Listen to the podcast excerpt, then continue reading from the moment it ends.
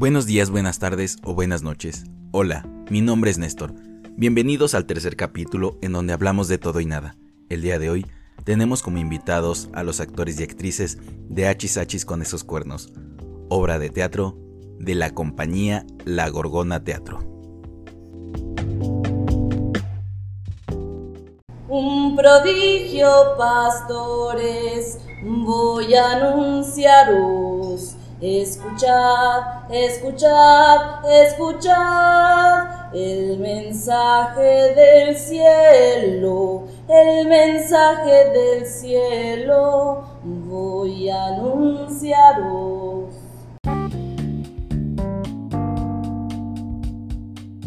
Hola, muy buenas tardes, días o noches. En el momento en el que estén escuchando esto ya pueden haber escuchado esta bonita canción. Vamos a sacar un disco próximamente. Me presento, mi nombre es Néstor y estoy acompañado de unas muy bonitas personalidades, unos muy guapos hombres, muy hermosas mujeres. Me gustaría que cada, me gustaría que, que cada uno y una se presente, por favor, adelante. Hola, yo soy Eric Herrera Borja y ¿cómo están? Hola, yo soy Armando Ibarra. Búsquenme en redes como Yayo Ibarra. Yo soy Cris Mejía. Oli, yo soy Dani Crank. Yo soy Julieta Cano, Juli. Y nosotros somos. No, es cierto. Muy bien. eh, les acabo de presentar al elenco de una obra al centavo, diría la chaviza.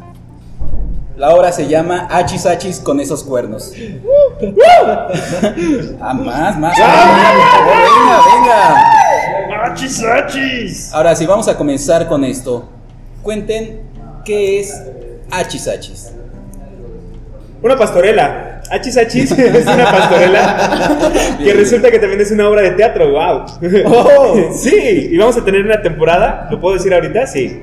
Sí, adelante, Ok. adelante. Es el. Comenzamos el 3, jueves 3 de diciembre a las 5 de la tarde. Y vamos a tener solo cuatro funciones, que son 3, 4, 5 y 6 de diciembre, 5 de la tarde, en el Teatro de los Jaguares. Eh, ¿En algún horario en especial? 5 de la tarde, como te acabo de decir, compañero. Perdón, es que estaba un poco absorto en mis pensamientos. Em, los costos los pueden revisar, ¿no? ¿En qué lugares podemos encontrar para reservar o para saber más de este proyecto? En la página de La Gorgona Teatro, así nos encuentran en Facebook. La Gorgona Teatro, ahí está el cartel, ahí están los costos. Si tienen duda viendo el cartel, pues nos escriben y les decimos, vean el cartel, ahí dice todo. Ah, y si quieren hacer reservación, también pueden mandar mensaje a Facebook de la Gorgona Teatro para anotar su reservación y así aseguren su lugar. Sí, porque solo tenemos 48 lugares. Sí, eh, que es un que es algo que hay que abordar, ¿no? El teatro en realidad tiene lugar para más de 90. 90 Casi 200 Casi personas. Casi 200, perdón. 198 algo. 198 No, personas. 198, ¿no? Y ahorita por disposiciones se ha reducido al 40, 30%. 30%. Al Estamos 30%. recibiendo solo a 48 personas eh, con todas las medidas de sanidad necesarias, todo, todo, todo se está haciendo. El teatro lo sanitizan como cinco veces al día, todos los días. Lo satanizan. Bien satanizado está ahora. Ahorita se va a estar bien satanizado por nuestro este, diablito. Y a ver, cuenten. Uno, dos, tres, cuatro, cinco. Muy bien, pasamos matemáticas. Vamos ahora a, con esta pregunta. ¿Qué ha significado o qué retos ha traído este contexto de pandemia para hacer una obra?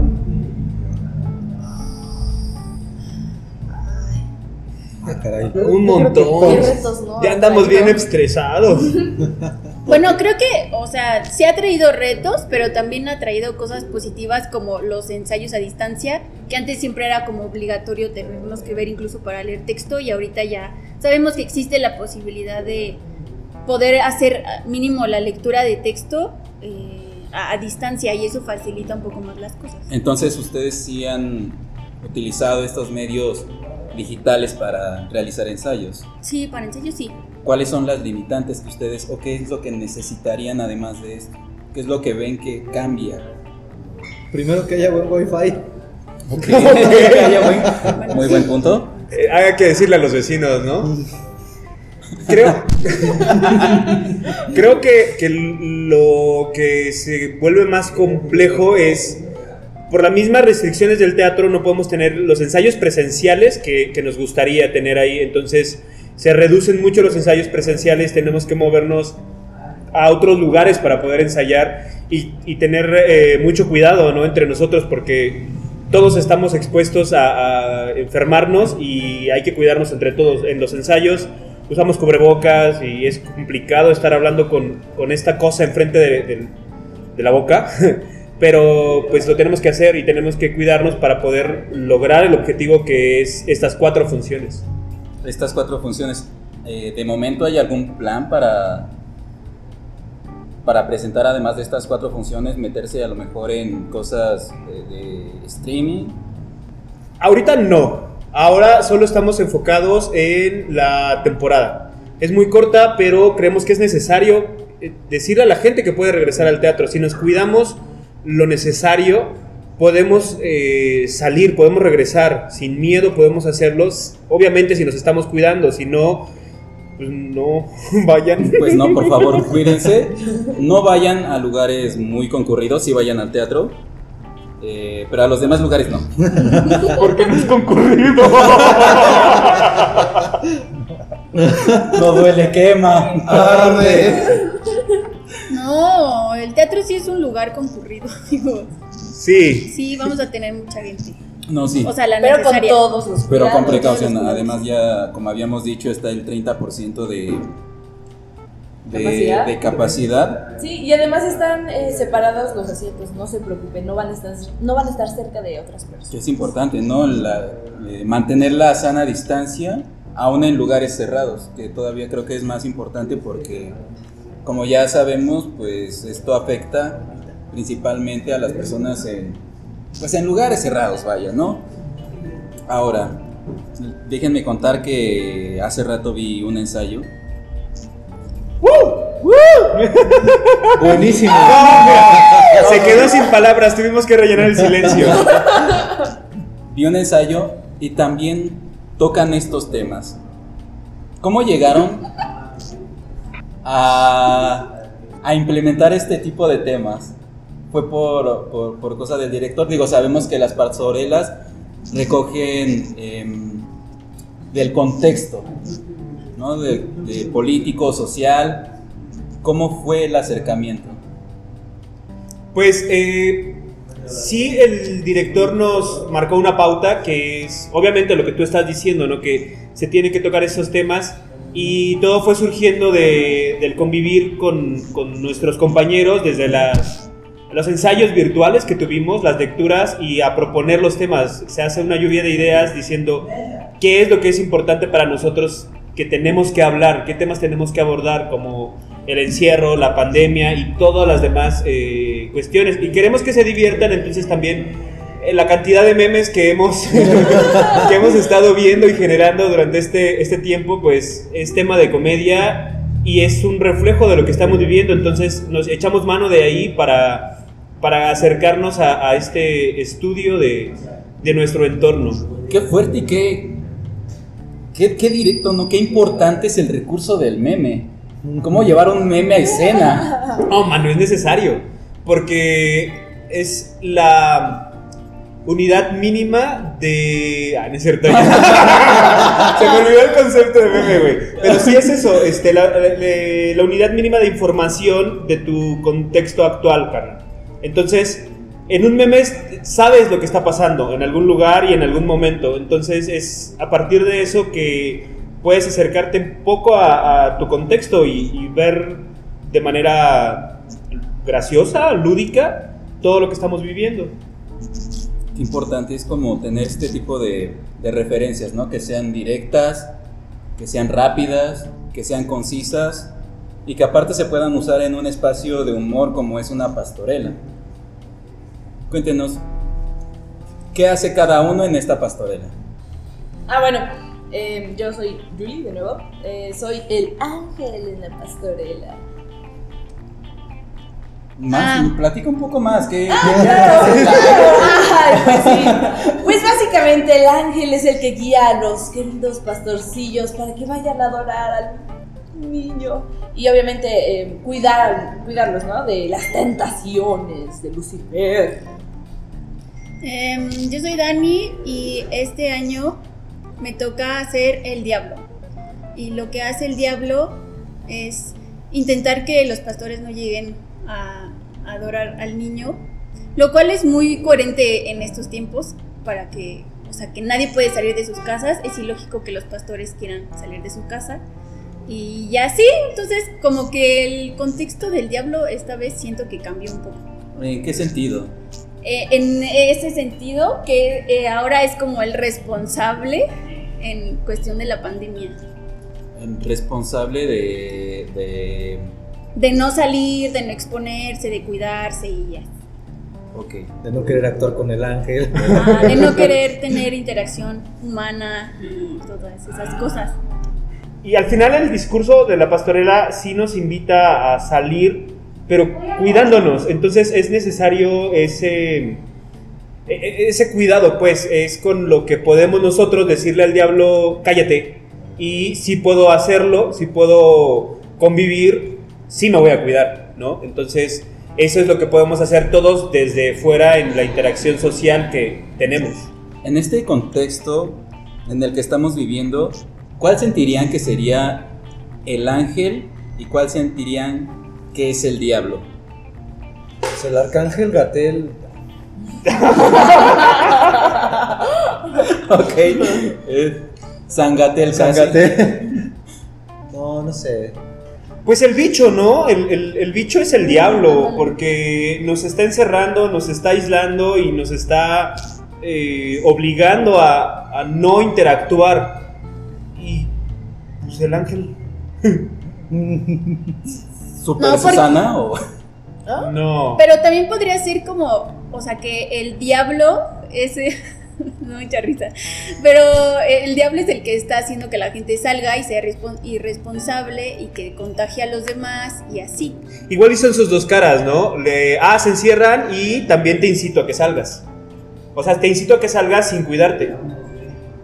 Porque eso es lo que está haciendo, ¿no? O sea, ok, sal y te infectas. ¿Cómo? Como con el temblor, ¿no? Cuando tembló a inicios de año. ¿No se, Ah. acuerdan? En ¿No se la pandemia, En la ajá. pandemia. Sí. que- Me salgo, ¿no? Mi cubrebocas, cubrebocas, bolillo. Que mira, si lo ponemos, eh, que es el diablo el que incita a que salga sin las medidas, ¿qué choque tendría entonces el 12 de diciembre? Que recordemos, el 12 de diciembre es de ir a la basílica, se reúne la gente para cantarle a la Virgen.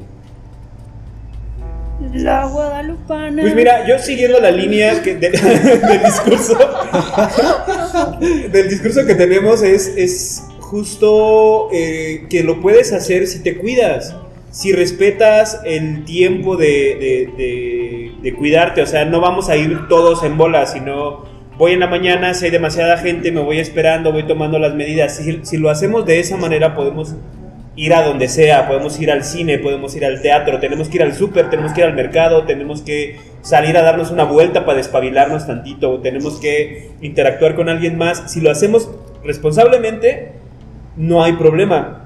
Entonces, más bien es esa responsabilidad de no usar el, El trapito enfrente de la boca, ¿no? El cubrebocas. Mm, como apenas estaba hablando con una persona y me dijo, no, es que yo no creo en el cubrebocas. Y yo, ah, ah, caray, ah, caray, es Dios el Y de repente el cubrebocas. cubrebocas se disolvió en el aire. Sí, yo como, de, pues, ¿qué onda, no? Pero no fue el chupacabras. Porque ahí sí creemos, ¿no? Es que sí es real, carnal. ¿El cubrebocas o el chupacabras? Los, ambos dos. No, el único aquí que es real es Santa Claus. Me perdonas. A ver, tengo una pregunta que es importante y me gustaría también formulárselas. ¿Por qué? ¿Por qué hacer teatro en pandemia? Es necesario todavía. Es necesario todavía. Eh, no sé si específicamente el teatro, pero por lo menos poder convivir eh, en el de la esencia de la actuación, o no, no na- nada más de la actuación, también del arte en general. Puede alivianar un poco todo, toda la situación que está pasando. Por lo menos desde mi punto de vista. Creo que el arte tiene un poder de sanación y al mismo tiempo de, de- de consuelo que a mí me hicieron poder no, no, no sacarme de, de mi centro más de lo que ya estaba sacado. No, ¿Cómo en qué sentido? De... Del, de estar enclaustrado, de no poder salir, de mantener la distancia, de evitar ver a mis amigos, etcétera, etcétera, etcétera. La música, la pintura, el cine, el teatro, no, teatro en línea, no sé cómo funciona todavía, no, no lo acabo de digerir. Pero tener ese acercamiento con el arte sí creo que es muy, muy rico para, para, no, para no perder las cabras dentro de, de tantas cosas que están pasando en un solo año. Digo, el, el teatro es una de las artes y este es eh, como arte su, digamos que una de sus aristas es la expresión, ¿no? ¿Por qué más? ¿Por qué, por qué hacer teatro en tiempos de pandemia? Ay, perdón, yo soy bien abliche y ya quiero volver a aportar. Eh, por su carácter convivial. El teatro nos, nos invita al convivio, ¿no? Todo lo que, lo que acaba de decir eh, Yayo es importante porque nos, nos habla de esa necesidad humana de interacción, de socializar. Eh, el teatro es, es importante por eso. El, el teatro virtual, el tecnovivio, todas estas cuestiones siguen invitándonos a eso, a no, a no alejarnos de, de nosotros mismos a partir de la relación que tenemos con el otro. Entonces, nosotros lo que queremos hacer, con, lo que estamos haciendo con esta pastorela y a lo que los estamos invitando es justo a no perder ese, ese convivio, que es necesario. Si nos cuidamos, lo podemos lograr, carnal. O sea, lo podemos hacer siempre y, y cuando nos cuidemos. Y eso ha existido desde antes. O sea, eh, muchas veces hemos tenido esa, esa disyuntiva entre salgo de mi casa o me quedo aquí, que es un lugar aparentemente seguro, ¿no? Pero cualquier motivo, por cualquier razón, y el teatro te dice, puedes venir, aquí estás bien, aquí nos escuchamos, aquí te escuchamos y nos entendemos entre todos, y eso es justo lo que representa este acto de resistencia del que te hablo. Para la necesaria convivencia hay que, hay que poder seguir haciéndolo, hay que estar, ahora que tenemos la oportunidad, que los teatros pueden estar abiertos, reduciendo su capacidad y con todas estas medidas, vamos a hacerlo, vamos a aprovecharlo, hay que retomar los espacios públicos con todas las medidas necesarias de sanidad. No me voy a cansar de repetirlo porque si realmente nos cuidamos, pues vamos a poder salir de esta y de la que nos pongan enfrente, carnal. Pero creo que es importante remarcar esto, ¿no? El cuidado. Porque recientemente había visto una noticia en donde decía que por el buen fin ya había repuntado los casos, el número de casos. Entonces, sí es importante saber que, una, necesitamos y debemos seguir con una vida que es fuera de casa, que es mantenernos activos, y la otra, también cuidarnos. Claro. Ahora, Es que, por ejemplo, ahorita que tocas esto del buen fin, ¿no? De- eh, abren las tiendas, sí están cuidando, pero las filas son de dos calles para poder entrar a una tienda a, comprar una pantalla. Yo no quiero decir si necesitas o no, está bien, la quieres comprar, pero también... es, es esa parte. Sí, o sea, eh, si estás en esa, en esa fila de dos calles, de los metros que sean la fila, eh, con la distancia necesaria, con tus medidas eh, personales de cuidado, como el cubrebocas, la careta, los lentes, lo, que necesites, no hay problema. No, o sea, no, no, no hay problema porque sí te estás cuidando, sí estás siendo una persona responsable, pero si de repente ya están las filas y se están peleando sin cubrebocas por una pantalla, pues los dos van a terminar en el hospital, carnal. O sea, ojalá que no, pero eso pasa si no somos eh, prudentes. Eso, prudencia. Em, la prudencia a veces, por la prudencia a veces necesitamos realizar algunas cosas, ¿no? Que por ejemplo en esta ocasión ponernos cubrebocas. Y aún así hay personas Que a lo mejor, ajá, o que no creen o que dicen, pues no es tan grave y no me la pongo porque no quiero parecer que, que tengo miedo, tal vez.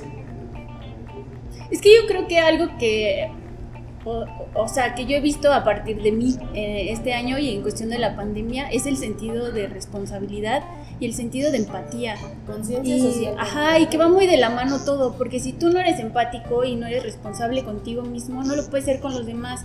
Y entonces pones en riesgo a los demás y, y es por eso que, o sea, se hace como toda esta locura que en los momentos de como el Día de Muertos en Semana Santa y todas esas cosas que fue como reafirmar, no salgas, o sea, realmente no es una necesidad el ir a la playa en estos momentos y a la gente le vale.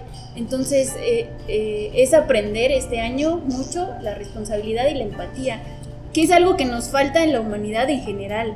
Y creo que dijiste algo muy importante, ¿no? El cuidarse primero uno mismo para después cuidar a los demás. Vi algo muy curioso apenas estos días, estaba en el transporte, eh, un asiento del camión estaba este, tumbado y llegó un señor y este, pasaban y pasaban las personas y este, ignoraban ese asiento, ¿no? Pero llegó un señor y lo acomodó todo y dije, ah, qué buena onda, ¿no? O sea, no, no era su responsabilidad, no tenía que acomodarlo, pero luego lo vi bien y no traía cubrebocas. Y fue como de, ay, espera, esto me choca. Es como que no te es indiferente el mundo, pero te, te es indiferente tu salud. Entonces, ah, está chocando esto, ¿no? Que es como los que van en moto, no sin casco, pero con cubreboca.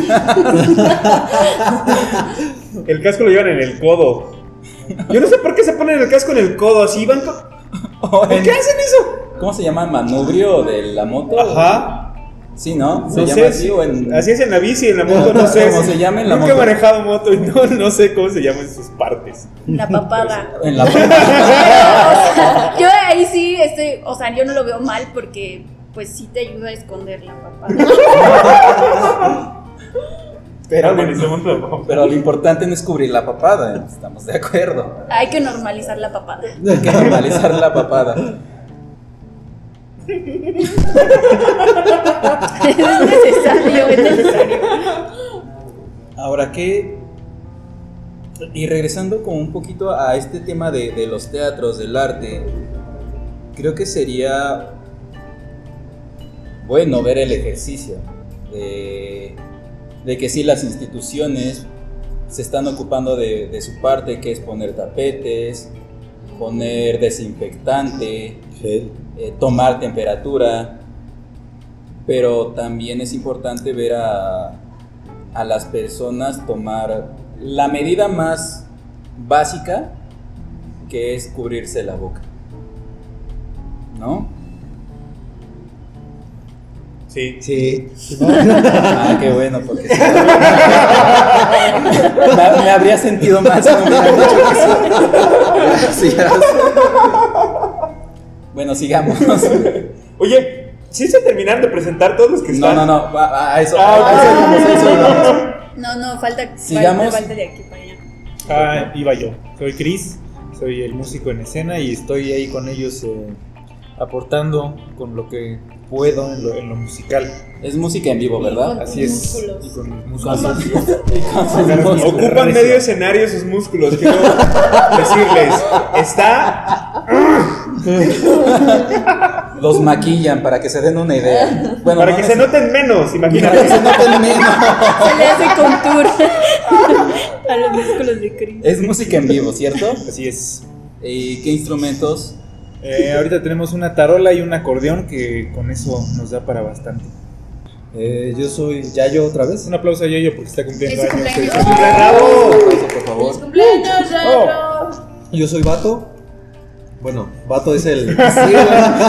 Yo soy vato. Yo soy vato, carnal. Vato es el, el personaje, el pastor de la, Patricio. de la pastorela Patricio. Patricio es el nombre completo. Nombre de pila, ¿no? Así se llamaba el abuelo. Es, es, es interesante, Vato. ¿Por qué? Es muy. No sé. Es muy no sé cómo. ¿Quién sabe Bien cómo? hay así, si quieres saberlo, te esperamos este 3, 4, 5 y 6 de diciembre a las 5 de la tarde en el Teatro de los Jaguares. Con cubrebocas. Sí, por Con favor. cubrebocas, por favor. Eh, platicando con Eric una- un poquito, No, sigue, sigue. eh, me queda pensando mucho en las nuevas masculinidades. A ver, a ver, ¿cómo pasamos de vato a- O sea, no, está bien, está bien, pero. Es que es un nuevo masculino, carnal. Está deconstruido. a, a quienes estamos escuchando, ayúdanos a cruzar este puente de, de vato a nuevas masculinidades. Es que no es, no es el, el pastor clásico de, de- que solo es torpe, Sino que hay un, hay un propio discurso dentro de su misma poética en la ejecución escénica. O sea, hace que no es, no es tan güey, pues. Eh, y dentro de, dentro de su propio contexto, eh, encuentra, o bueno, yo he encontrado varias cosas con las que puedo identificarme que hace vato que no se, no se hacen específicamente en la obra, pero sí se mencionan. Como que hace de comer, que está, este, que trabaja en el Office Depot, no sé, cositas. Es el, ho- el home office. Ah, pero sí, cositas así que, que tal vez no sean eh, en el sentido más ortodoxo, eh, correspondientes a- al género masculino, por, por mencionarlo de alguna manera. Ok.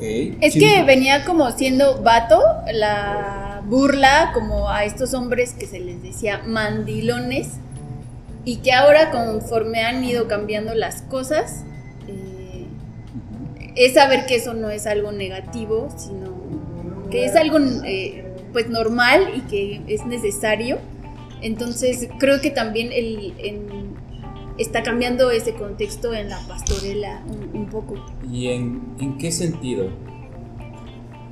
Pues en, en el sentido de que ya no es, em, ya no da risa, eh, Y, como burla. O sea, no, sino como en cuestión de burla. O sea, ¿qué es burla? Como lo que veíamos siempre en la tele de... em, en los programas estos como La Hora Pico y así, que siempre era como la burla y como fácil, falsa de, ay, el mandilón y, ah, solo porque tiene su lado femenino y ahorita ya no es así. Entonces, ya está cambiando y a eso se refiere con nuevas masculinidades. este tratamiento de vato, ¿cómo lo podríamos definir? Posmo. Es que es, es un. Es un. eh, es un hombre, no un macho.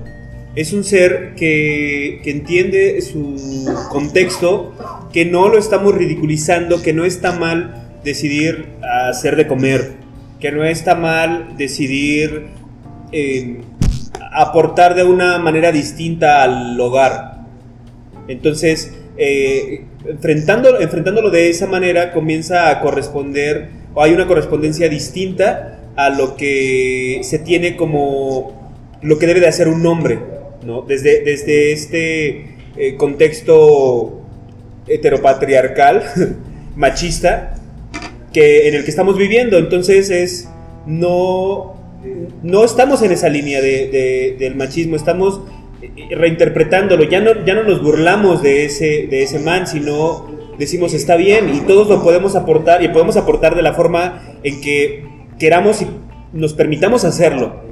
¿Sí? No es que tenga que ser regla que lo hagas de esa manera, pero es una posibilidad más como, como hombre, ¿no? Dejar de ver el género masculino desde el machismo y más como seres humanos. Ok, aquí, aquí sur- surge creo que un tema que es importante. ¿Cómo es que, o cómo se, se comienza a reinterpretar la comedia con estas nuevas, eh, no, sé, no sé cómo llamarlas, la verdad. Eh, si, si estoy errado, corríjanme. Con estas nuevas ideologías. ¿Cómo, ¿Cómo se interpreta o cómo se reinterpreta? ¿Qué es lo que significa la comedia cuando aparecen estos nuevos nuevas corrientes de pensamiento? Creo que dentro de la, de la comedia hay mucho lugar para jugar con eso. Se presta mucho el contexto para jugarlo. Y precisamente exponer y, reconciliar, a fin de cuentas ese es el, el propósito de la comedia, reconciliar al ser humano con sus propios vicios. A partir de estas nuevas corrientes de pensamiento, creo que lo que hacen es generar un cambio. Que hace la comedia es como un empujoncito más para que este cambio se vaya logrando. Hacemos evidente las, las cosas. Eh, esta eh, forma de pensar, o, o como lo, lo- lo quieras ver o, o poner en palabras, es solo una oportunidad más que tenemos para actuar. Actuar en la vida, ¿no? No solo en, en la escena. Y a partir de eso podemos resignificar, como lo que estamos hablando ahorita con este personaje, con Bato, cambiarle ese, ese sentido de no es el, el mandilón, esa sumisión no está mal. No es, y no es que sea sumisión, pues, no sé. Estamos llenos de adjetivos que, que- que- que nos ha cargado eh, toda esta forma de ver las cosas, esta antigua forma, lo podemos decir así, si queremos eh, separarlo con las nuevas masculinidades y lo que ya está establecido. E- Estos nuevos discursos solo nos están acercando a una concepción más humana de nosotros mismos. Esto ah, en algún momento en la obra ha de alguna manera como pre- hacerse las preguntas o hacerse una pregunta de ¿el chiste que estoy haciendo es correcto? Sí, surgió muchísimo. Yo creo que la comedia sí es, eh, sí tiene como esta cuestión de, de denunciar cosas y etcétera, pero también tiene una carga de responsabilidad muy grande, muy muy muy grande y no se puede como hacer. Hay una línea muy delgada entre la burla eh, que no está bien y, y hacer comedia, ¿no? Entonces eh, creo que una parte de la comedia es la necesidad de asumir las cosas. Y ahorita, por ejemplo, lo del COVID y lo del encierro no está asumido. O sea, desde la parte de la gente que se ha enfermado, la parte que de las personas que se les han muerto familiares o incluso de las personas que el encierro para ellos ha sido algo muy complicado y lo digo porque viví algo así. Eh, no, es un tema muy sensible del cual no te puedes burlar como tal pero puedes buscar dentro de la comedia cómo sacarlo y hacer catarsis con el público, que es algo como súper necesario. Yo creo que tu pregunta de qué tan importante es el teatro en tiempos de pandemia es justo la catarsis. O sea, el ir y hacer catarsis, ¿no? Y el ir y decir, ah, sí, pinche encierro, pero de una manera adecuada decir pinche encierro, ¿no? Con, con, el, con el actor que está allá arriba y abajo y todos juntos, que ese es como, eh, que ahí se va a dar el convivio, ¿no?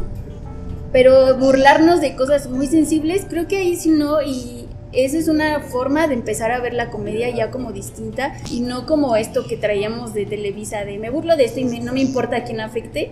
Eh, creo que ahorita ya las cosas no son así, ya es un poco como más sentido de responsabilidad ante las demás personas y justo lo que dice Eric, ¿no? De darte cuenta realmente de qué es ser un ser humano, qué es humanidad y ahí partir para hacer como la comedia y pues supongo que también incluso la tragedia, ¿no? Para tener como pues un discurso coherente ante las cosas. Incluso también en, en ese, en ese tenor, dice el tío Robert en, uno, en, en el podcast de Alex Fernández, con Alex Fernández, que y en el humor negro, el humor tiene que ser más chistoso que negro, porque si no ya que se cae en la burla. Creo que por ahí va un poquito lo que, lo que decía Dani también. A, a partir de esto, entonces me surgiría una duda.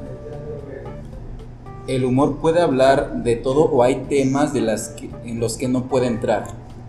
Creo que sí puedo hablar de todo, pero justo es como en, en qué sentido o de qué forma o por dónde lo abordas. O sea, por ejemplo, podríamos hablar, no sé, como esto del COVID. Y ahorita lo que sí puedes hacer burla es de los covidiotas, porque una como de las cosas que hace risa es eh, viniendo como de la parte de los bufones, ¿no? Que era alguien que le podía decir sus verdades al rey y el rey era el único al que no le hacía nada porque el rey lo veía por abajo de él. Entonces, en, en este sentido es muy lógico los covidiotas porque todos los vemos por abajo del el razonamiento lógico. Ok, pero ahí, ahí podría surgir un, un tema que es también un poco se- eh, sensible. Porque estamos de acuerdo en que nos tenemos que cuidar, ¿no? Claro. Que tenemos que usar cubrebocas, que tenemos que lavarnos las manos, que tenemos que tomar eh, ciertas medidas de precaución.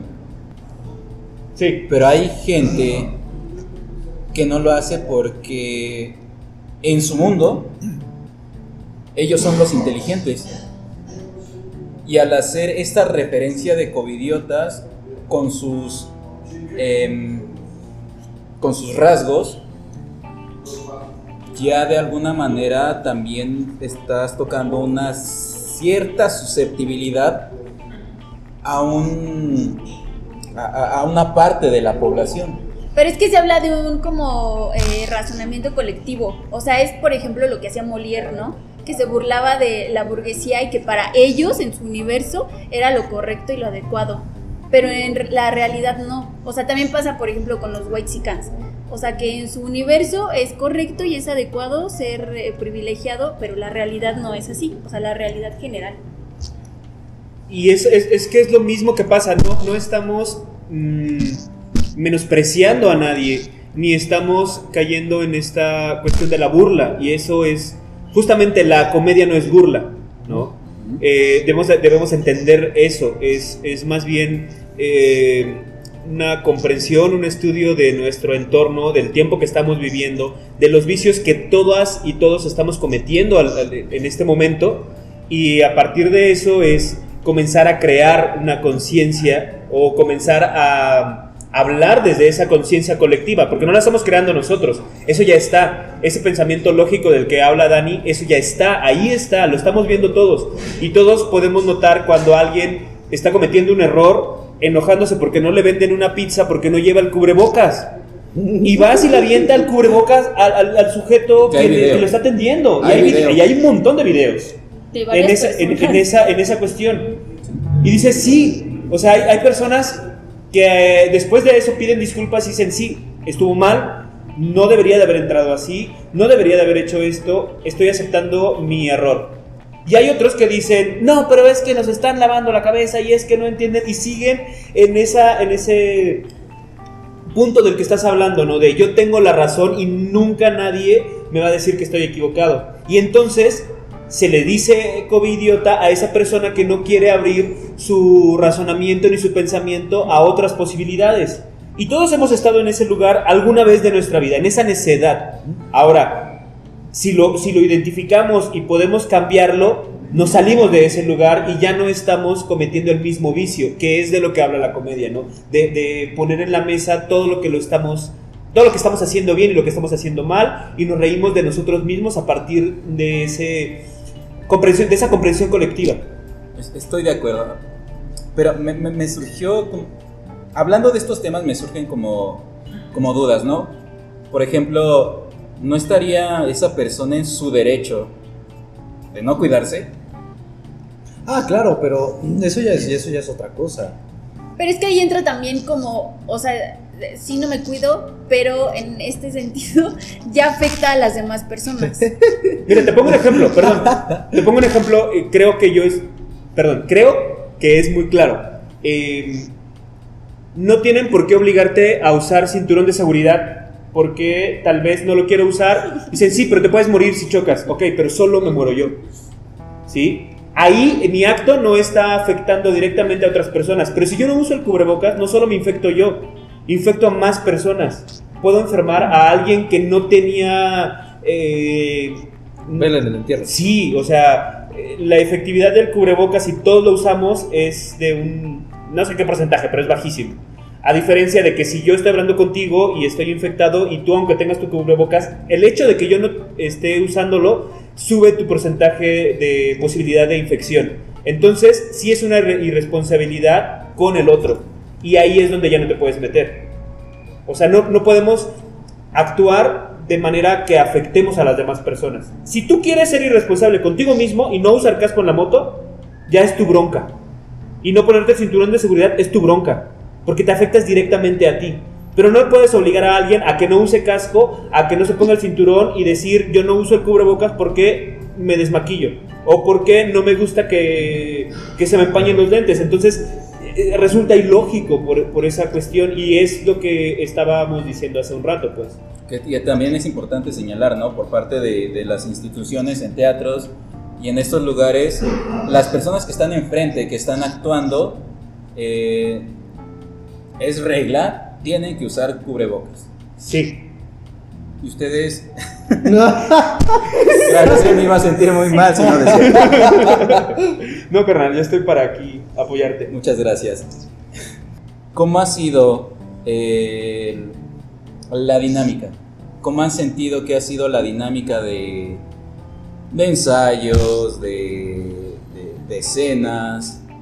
¿Cómo han sentido que han eh, respondido escénicamente en este contexto, en este 2020, con sus personajes y con su experiencia? Mm, ¿Ha sido buena? ¿Ha sido mala? ¿Por qué?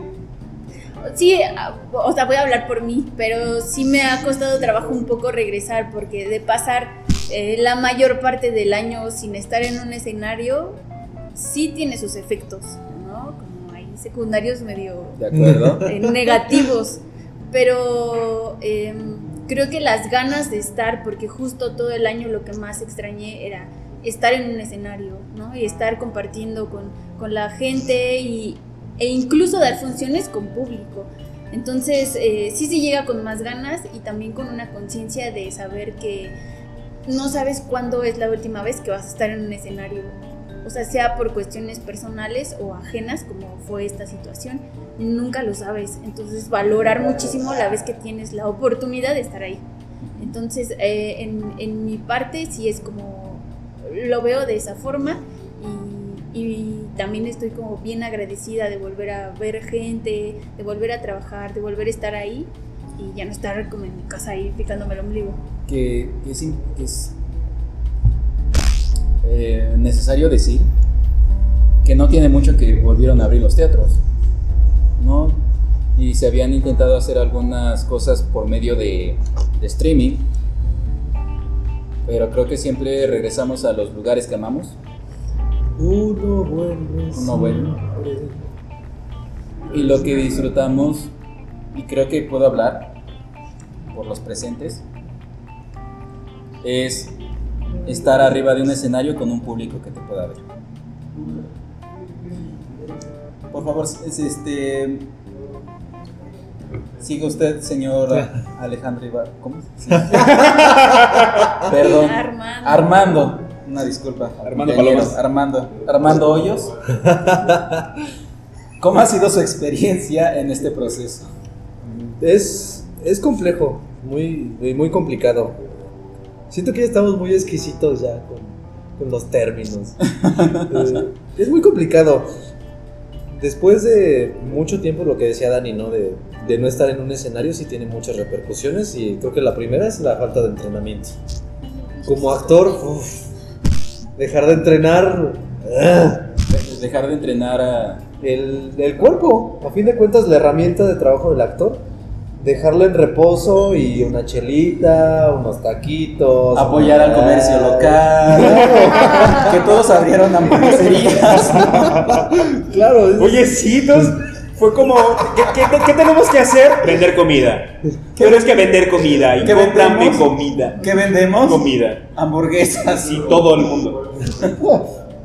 Y si Ima- imagínate todavía con eso, con la hamburguesa, de- ya todas las esquinas llenas de hamburguesas. Que me encanta, ¿eh? No las quiten. Sigan ahí, Ay, sí. por favor. Y regresar al escenario, justamente de lo que decías, de poder estar con el público. Ahorita soy consciente de que de la libertad que tenía antes, de lo libre que pude ser antes, de ir a un bar, de ir a los bailes, bla, bla, bla. Y que ahora ya no se puede, ni siquiera un abrazo Es peligroso, abrazar es peligroso. Claro. Entonces, regresar a, a enfrentar, a enfrentar al escenario de nuevo, Uno se desarticula, ¿no? Como Claro. que- pero aún así uno regresa y lo hace y, y está y suda y, y está presente. Del- es, es el verbo estar ahí. Ah, bueno, yo uno de los retos que encuentro en esa pastorela para mí este año es lo que me decían, ¿no? Este, las chicas, no, es que juégale, éntrale, este, saca más cosas, de- hablando de los memes, ¿no? Y a mí sí era como de, ay, ay, ay, pero es que ¿dónde lo meto? ¿Dónde lo pongo? Ay, ¿qué hago? Entonces creo que para mí ese ha sido eh, un reto, ¿no? Hacerlo naturalmente, sin caer como en el chistecito que cae gordo, ¿no? Pero que, que entre, que, que quede justo la cereza en el pastel ahí. Creo que ese para mí ha sido el reto. El, El, el jugar. Ajá, el, el incluir más cosas, ¿no? Como envolver nuestro contexto de memes. Es muy amplio, ¿no? Ajá. El contexto de memes, entras a Facebook y aparecen dos, tres nuevos. Y eso que Facebook va retrasado por tres meses. Aparte de, a pesar de eh, que sentimos que este año no pasó nada, o sea, piensas en los memes y ya pasaron muchísimas cosas. Perdón, pero es que sí es cierto. A, a ver, cuenten, cuenten. Me acordé de los memes. No, este, ¿qué? ¿Qué vamos a contar? Uno, dos, Lo de tres, los otra memes. vez. Yo creo que algo que, o sea, que nos hizo darnos cuenta, bueno, a mí me hizo darme cuenta que si era necesaria como esta catarsis así, fue el video de la combi. Porque yo vi el video de la combi y me reí mucho y sentí como de, ah, sí, qué bueno que lo golpearon y así, ¿no? Y entonces yo veía muchos comentarios que decían como, no manches, yo venía súper estresado del trabajo y este video me hizo el día. Y estaba súper estresado y enojado, pero este video me alivianó. Entonces dije, ¿qué necesidad tan grande tenemos todos de una, o sea, de la catarsis, de liberarnos de todo el estrés y todo lo negativo que nos ha dejado eh, la pandemia, sea como encierro o ir a trabajar a fuerza y arriesgar tu vida y etcétera de cosas. Sí, no, que estuvo muy cañón, que hubo un tiempo eh, durante el encierro en donde reaccionábamos por cualquier cosa, sea buena o mala. Había una reacción que podía, o, bueno, esa es mi perspectiva, que podía verse que o era muy aplaudida o repudiada hasta sus últimas consecuencias. Sí, creo que en la pandemia la cultura de la cancelación se hizo como más evidente. O sea, por ejemplo, la esta señora que dijo que el chicharrón en salsa verde era de, de así. ¿De qué? O sea, la Lady Tres Pesos, ¿es Ah, Lady sí. Tres Pesos, ¿no? Que habló Sí, mal del sí. chicharrón en salsa verde. Y todos fue como, no, el chicharrón en salsa verde. O sea, que es ilógico defender el. O sea, bueno, no es ilógico, pero. Pero es como- Está muy intenso defender el chicharrón en salsa verde de la manera en que. Muy se- exacerbado. Porque el chicharrón en salsa verde se defiende solo. o sea, Y al chicharrón yo no se le tengo yo- respeta. Sí, claro. carnal. Y también pasa otra otra este, cuestión en esta de que estamos hablando de los memes y todas estas figuras que estuvieron surgiendo en, en este periodo es que nos hicimos visibles todos. Y todo se hizo visible. Y cualquier error que todos estaban cometiendo, todos lo estábamos viendo. Y cualquier acierto que todos estábamos haciendo, todos lo estamos viendo.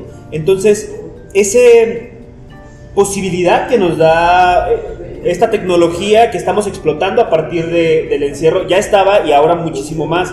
Ahora hay mucha banda que dice, ¿por qué no puedo hacer eh, videos? ¿Por qué no puedo hacer esto? El trabajo en casa y todo, o sea, toda, toda esta necesidad de comunicación y que empezamos a aprovechar las herramientas que tenemos a la mano para potenciar esa, esa manera y esa forma de decir las cosas, está maravilloso. Es, es ejemplar la banda que dice, voy a hacer un podcast, voy a hacer eh, un canal de YouTube y voy a Voy a seguir esta receta. Sí, este...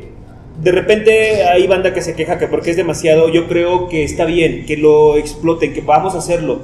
Y el teatro a distancia y el teatro virtual está bien, vamos a explorar. No sé si teatro, no sé si cine, no sé si qué onda sea. Y lo vamos a saber en el momento que podamos definirnos a nosotros mismos. Ahorita todavía ni siquiera nosotros nos entendemos con tanto encierro. Eh, No hay que ponerle nombres, hay que disfrutar lo que podamos disfrutar. Y hay que seguir haciendo lo que podemos hacer, como decía ya yo hace rato, para no perder las cabras, para no perder la cordura, para no perdernos a nosotros mismos. Y es lo que a nosotros podemos hacer ahorita, es eh, esta pastorela y es, vamos a hacerlo. Tenemos la posibilidad de tener 48 personas, ojalá que lleguen las 48 personas. Ojalá que, que nos escuchemos todos y que, y que sepamos que somos tan importantes todos, pues, para esta sociedad, para este contexto, para poder seguir a flote. Es importante todo el esfuerzo que todos estamos haciendo. Seguimos aquí gracias a un montón de esfuerzos de personas alrededor del mundo tratándonos de, de apoyar y de salvar entre todos. Por eso seguimos aquí. No solo porque sí. Tan, tan, taran, tan, tan, Tan, tan. Importante, este ejercicio, ya, ya lo han dicho, es importante asistir a este tipo de eventos, eh, teatrales, artísticos. Yo también creo, ¿no? También creo que es necesario y también creo que tiene que ver con este, esto que decían mucho de la catarsis. Entonces, yo ya vi el ensayo, les puedo decir que se la van a pasar muy bien. Entonces, hacer la invitación, que asistan, que, que salgan con sus debidas precauciones. Ya vamos a comenzar a, a cerrar con este podcast. No, sé, No. algunas Hola, yo no me he palabras. presentado, soy Eric Herrera. Gracias, gracias por haber escuchado. No, una disculpa. Eric. Y vamos a estar aquí Adelante. todas las semanas acompañando, no es cierto. Adelante, una disculpa, adelante, adelante. Sí, se me había olvidado. No, Con es que tanta plática en tan poco tiempo es, es agobiante. ¿Te das cuenta? ¡Wow! Nada, que este. Pues yo estoy aquí acompañando a los chicos en todo este proceso como asistente de dirección y de producción. El director hoy no pudo estar con nosotros, tenía este un montón de compromisos y no puede estar con nosotros. También falta otra compañera que es Montserrat Avilés. Ella interpreta a Gila, que es eh, la pastora, ¿no? Que también tiene un papel muy importante ahí, eh, enfrentando todas las tentaciones que estamos viviendo todos, ¿no? Con relación ahí a lo que hace el diablo para no dejar que lleguen.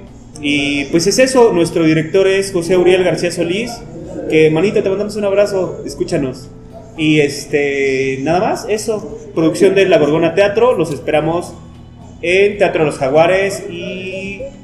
¿Qué días y qué horas, compañeros? 3, 4, 5. Y Sí. 6 de diciembre De a las diciembre. 5 de la tarde. Si quieren reservar su lugar, pueden mandar mensaje a La Gorgona Teatro en Facebook Jueves. o Instagram. Viernes, sábado y domingo. En punto de las Únicamente. cinco de la Jueves, tarde. viernes, sábado y domingo, 5 de la tarde. 5, 5, 5 de la tarde, achis, achis con esos cuernos. Jueves de teatro. Y vámonos con y esto dice así. No, ya. 2, 3. Bien, ya tenemos. Ah, tenemos que recordar que en el teatro está prohibido la entrada a menores de 15 años. Ah, cierto, cierto. Y también a las personas que lleguen sin cubreboca, lo siento, no pueden entrar. Y a los que tengan una temperatura mayor de la De 37 grados. Sí, Aquí no. po- ponlo en postproducción mayor de 37 grados. 37 grados. Alguien que tenga una temperatura mayor a 37 ya también está descartado para la Y sí ha pasado, ¿eh? Hay de repente banda que la dejan afuera de cualquier lugar porque están demasiado Porque calientes. estás muy caliente.